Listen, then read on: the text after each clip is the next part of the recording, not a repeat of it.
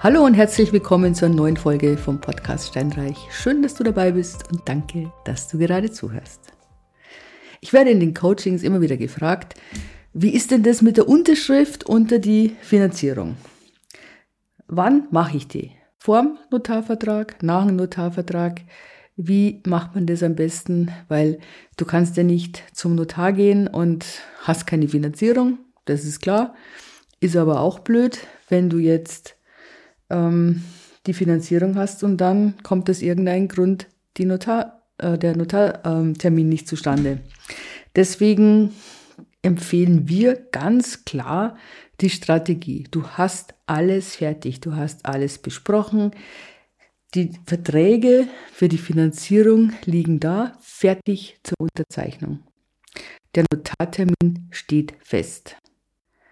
Dann ist es idealerweise so, dass die Bank schon alles schickt zum Notariat für die Grundschuldeintragung, denn die sollte man tunlichst an dem gleichen Tag machen. Zum einen, du hast eine Zeitersparnis, musst nicht nochmal extra hingehen und zum anderen, es ist auch eine gewisse Kostenersparnis. Zwar ist nicht der Megabetrag, aber immerhin ein bisschen eine Kostenersparnis.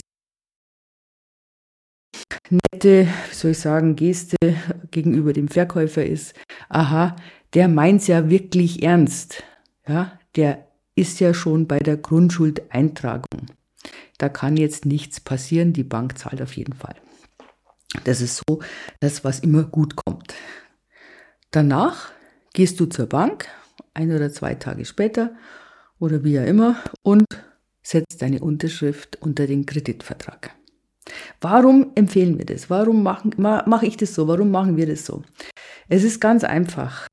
Du kannst nicht zum Notar gehen und du hast deine, deinen Kredit, deine Finanzierung nicht unter Dach und Fach. Und glaube mir, das passiert immer wieder, dass du meinst, es ist alles besprochen, es ist alles klar. Und plötzlich, kurz vorher, ändert sich irgendwas. Ich habe keine Ahnung, zum Beispiel eine neue Richtlinie kommt unvermutet. Solange nichts unterschrieben ist, ist es nicht fest. Ja, und du denkst ja, ja, das ist ja alles klar, das passt ja alles. Plötzlich will die Bank dieses noch, will die Bank jenes noch. Und dann sagen sie, puh, ja, hm, das ist jetzt wohl doch nicht so gut. Und in Zeiten wie diesen prüfen die Banken extrem genau.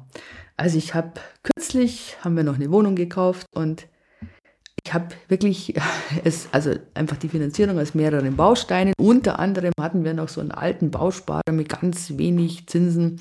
Dann sagt, komm, den nehmen wir jetzt dazu her, alles gut. Ich meine ganz ehrlich, da handelt es sich um 60.000 Euro Kredit. Das ist nichts. Also wirklich, das ist echt nicht viel. Und was wir da alles bringen mussten, also das war der Wahnsinn. Das war der absolute Wahnsinn. Ich musste quasi jeden Cent nachweisen, den wir haben, den wir nicht haben, den wir ausgeben. Ähm, das, also ich habe das überhaupt noch nie erlebt. Sowas von. Also nee, ich war entsetzt. Jetzt ging es jetzt da nur um 60.000 Euro und unsere Bonität ist wirklich super. Vielleicht sind die Bausparer so, die Bausparkassen so, ich weiß es nicht. Das kann ich jetzt tatsächlich nicht beurteilen, weil das war das erste Mal, dass wir das äh, in Anspruch genommen haben.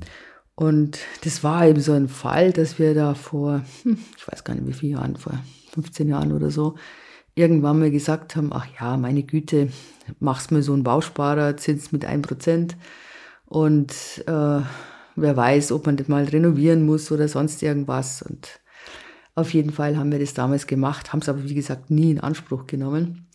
Und jetzt war halt die Zeit gerade günstig. Ich meine, bei 3,85 Prozent, glaube ich, oder sind sogar 3,9 Prozent. Ansonsten hat sich das einfach angeboten. Also nicht unterschätzen, was die Banken alles wollen. Also das ist, ich war wirklich, ich war einen ganzen Tag beschäftigt, diese Unterlagen zusammenzusuchen. Das war ja abartig.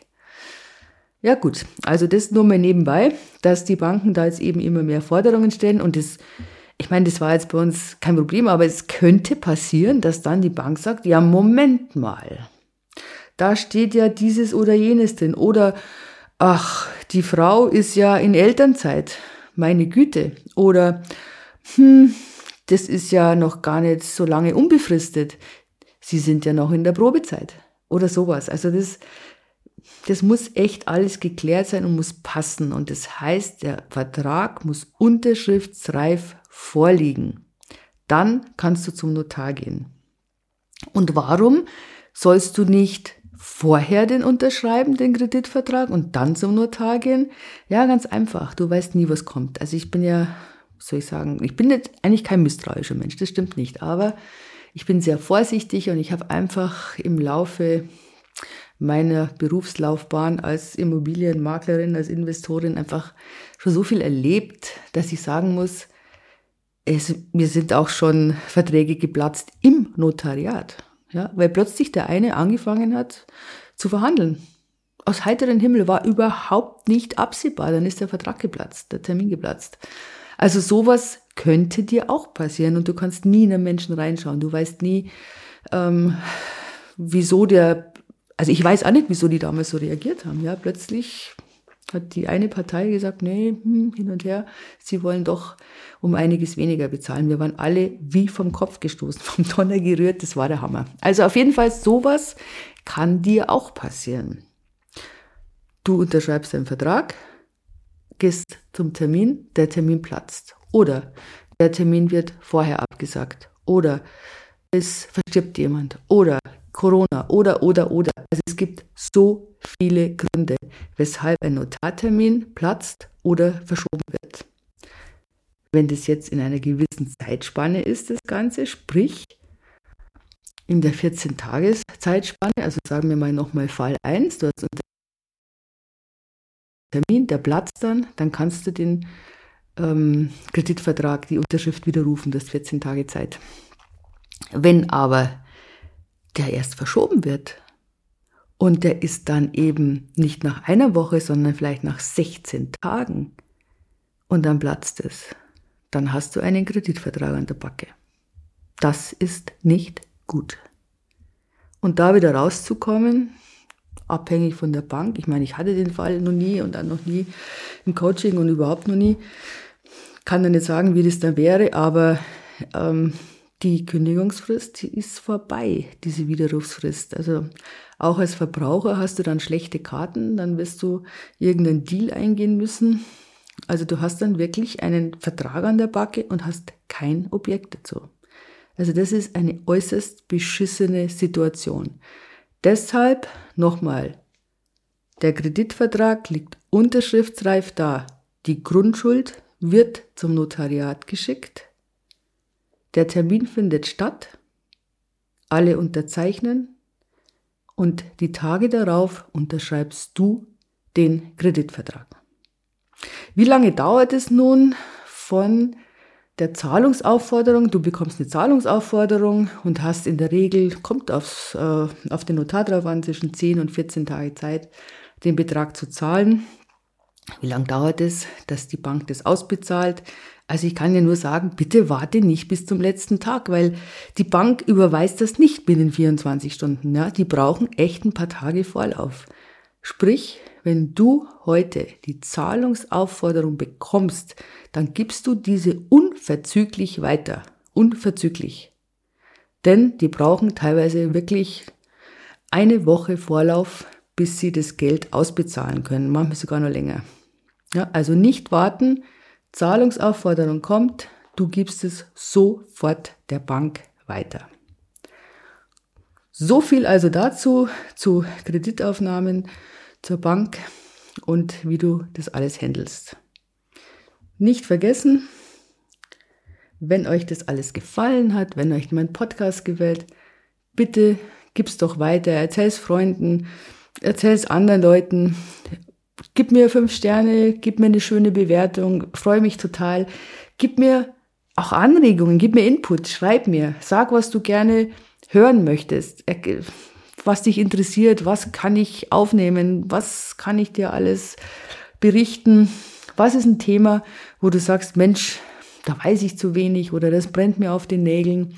Ich freue mich wirklich immer über Input. Ich freue mich über jede E-Mail, die ich bekomme und über jeden Anruf. Es sind so, so, so liebe Leute dabei. Also es ist wirklich ganz toll und es ist auch spannend. Ich meine, manche, die, die begleite ich jetzt schon seit ja, seit einigen Monaten. Ich freue mich über jedes Coaching, das ich über de, den Podcast bekomme. Und das ist, das läuft super und es ist sowas von befriedigend, wirklich so unglaublich befriedigend, wenn man jemandem dabei helfen kann, dass der dann einen guten Deal macht. Ja, das hat was, muss ich echt sagen. In diesem Sinne, mach's gut, alles Liebe, ciao, ciao.